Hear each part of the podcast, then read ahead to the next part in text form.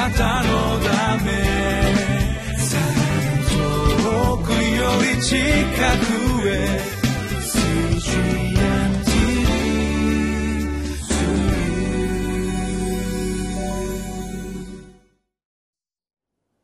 皆さんお元気でしょうか？ホライズンコミュニティチャペルの塩島です。今日もリビングライフの時間がやってまいりました。今日も力強い御言葉に耳を傾けてまいりましょう。今日のタイトルは礼拝のための奉仕と献身。2018年9月19日。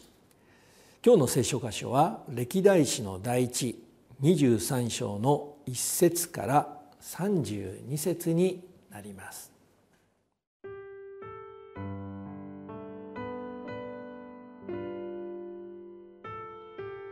歴代史第一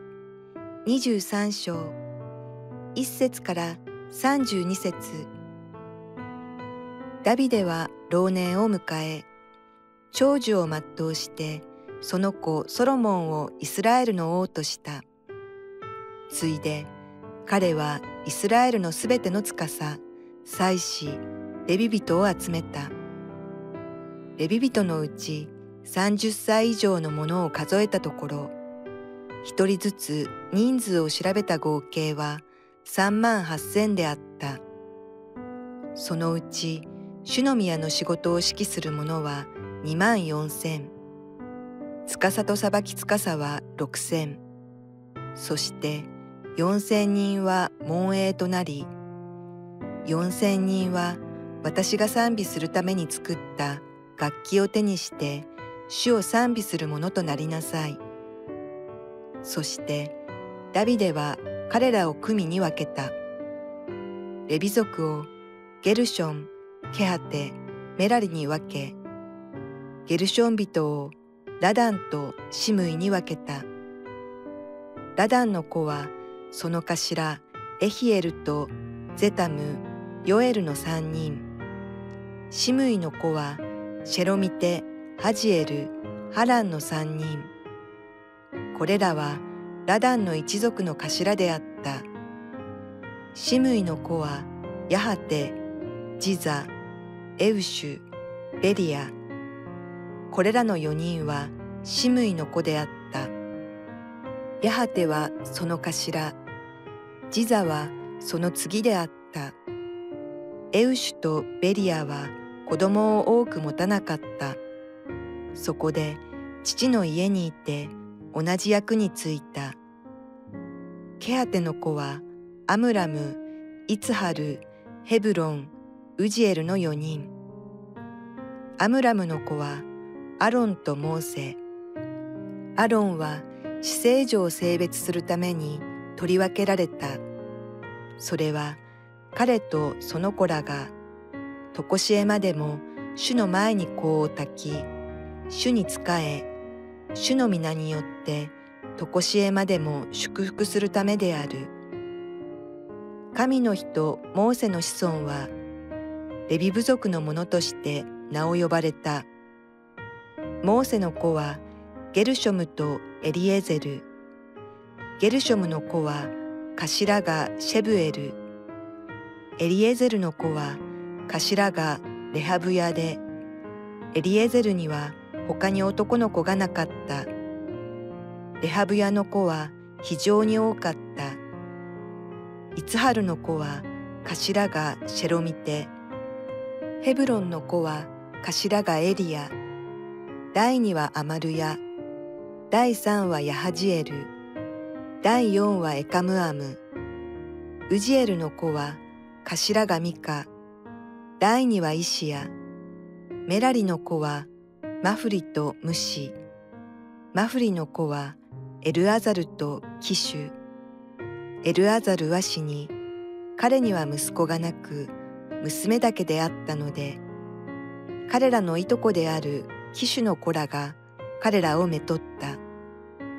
ムシの子はマフリエデルエレモテの三人。これはそれぞれ父祖の家に属するレビ族で20歳以上になり、主の宮の奉仕の仕事をしたものであり、一人一人、その名が数えられ、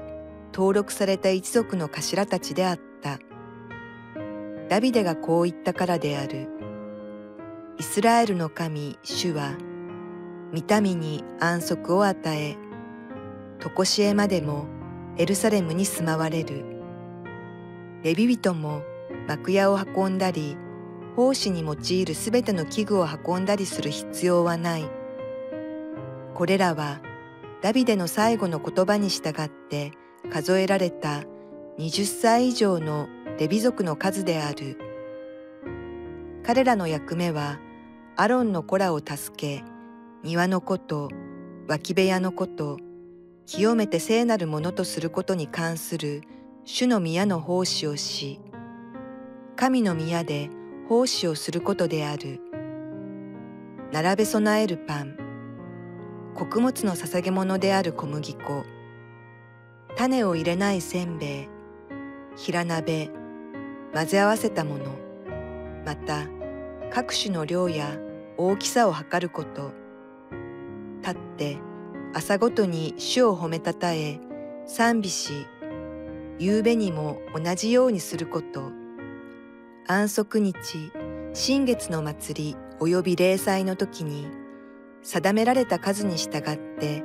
絶やさずに主の前に捧げる主へのすべての全焼の生贄のこと。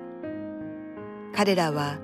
会見の天幕の任務聖女の任務及び主の宮で奉仕をする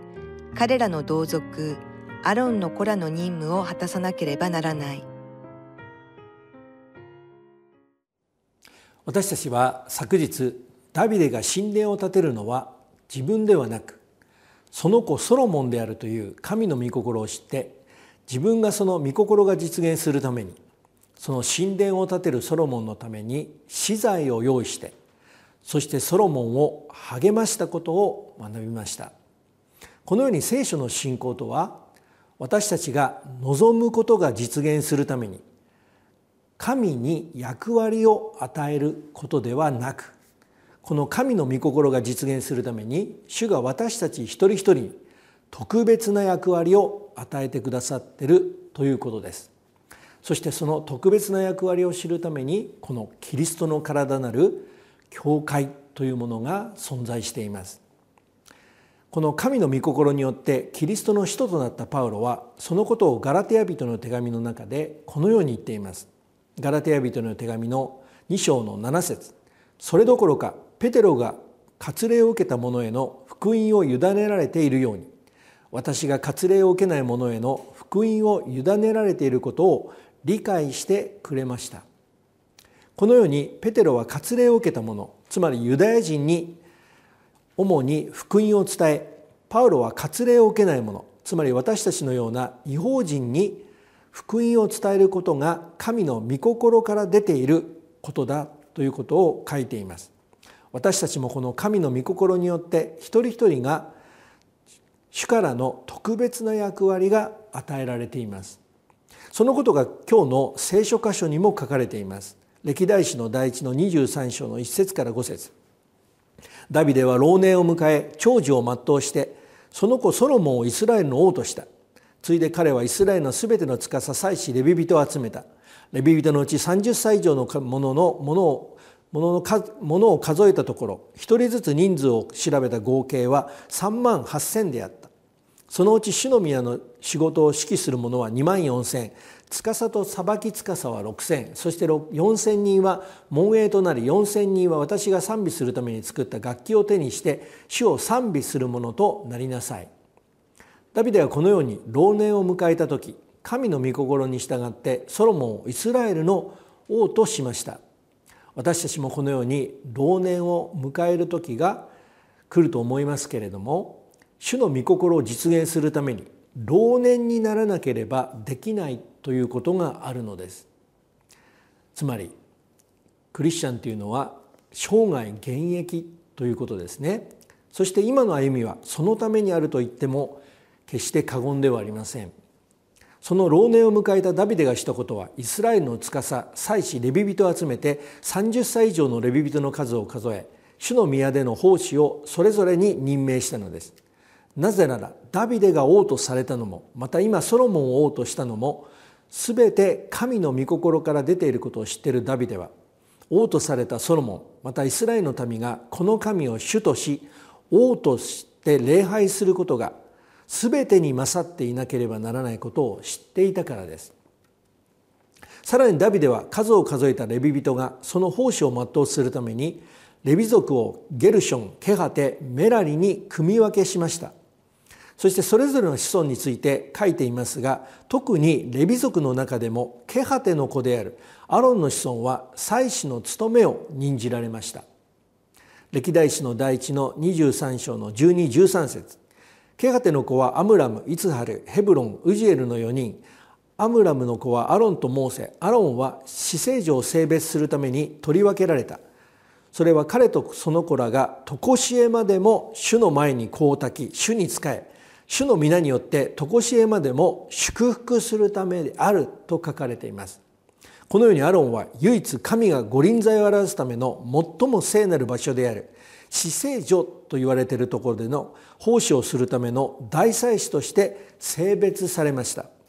それは祭司として主に仕えることによって神の民とされたイスラエルの民が主の皆によって祝福されるためです。それはイスラエルをご自分の民とした神である主が唯一の神でありその神による救いを全世界の作られた人々にもたらすというイスラエルに与えた使命を全うするためです。歴代史の第一の23章の24節から27節。これはそれぞれ父祖の家に属するレビ族で20歳以上になり主の宮の奉仕の仕事をしたものであり一人一人その名が数えられ登録された一族の頭たちであった。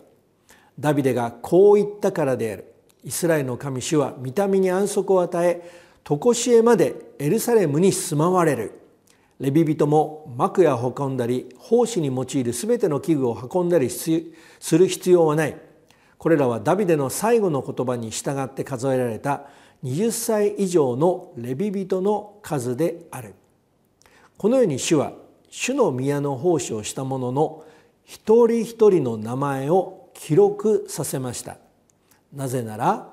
主が主の御心によってソロモンが王とされたのはそのソロモンを王とされた主がイスラエルの民に対する御心を実現するためです。そしてそれはこの主を礼拝することに全てがかかっているのです。そのことはダビデの死後ソロモンがその主の御心から外れた歩みをした歴史を見れば明らかです。ですからこの歴代史の著者は王とされたソロモンよりもより多くのことをこの主を礼拝するために主の宮の奉仕に任じられたレビ族について書いているのです。そしてこれはキリストを信じている私たちが主を礼拝するために建てられた祭司として一人一人の名が記されていることを示しているものです。このように祭司としての働きをする私たち一人一人に祝福を用意してくださっている主を今日も見上げてまいりましょう。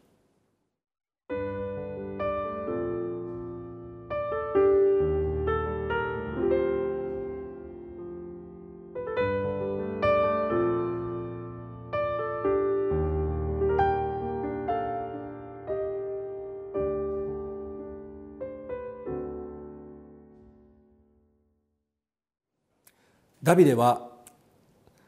その子ソロモンを王とした時一番重視したことは何でしたでしょうか？それは主を礼拝することです。この主を礼拝することを重んじ主の宮で奉仕するレビ人たちを組み分けしました。それはどのように主を礼拝するためでしょうか？歴代史の第一の23章の30節から32節。立って朝ごとに主を褒めたたえ賛美し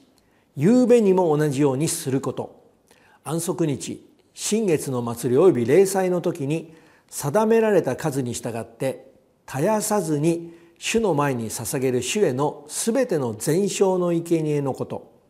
彼らは会見の天幕の任務聖女の任務および主の宮で奉仕をする彼らの同族アロンの子らの任務を果たさなければならない。それはこのように